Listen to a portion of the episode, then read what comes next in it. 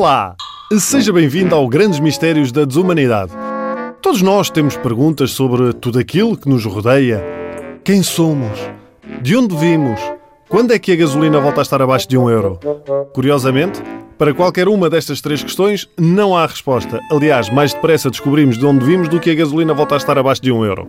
Mas não saber a resposta não nos impede de aprender mais. Por isso, Neste espaço, os cinco dias da semana serão divididos por um único tema, que irá permitir-lhe brilhar em festas. Há lá melhor frase de engato do que dizer Olá, sabias que a Mona Lisa não tinha sobrancelhas? Bom, eh, nesta semana de estreia, começamos por conhecer as cinco fobias mais estranhas. E hoje, segunda-feira, é dia de tafofobia.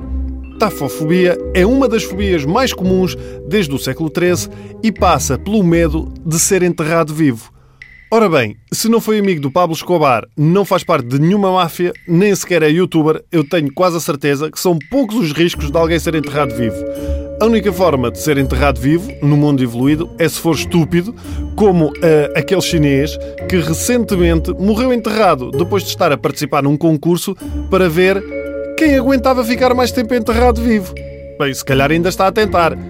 Nestes casos, isto nem sequer é acidente, eh, trata só de seleção natural. Pelo simples não, quando eu morrer, eh, vou pedir que juntem uns canapés e uns croquetes, não me vá dar uma larica lá embaixo.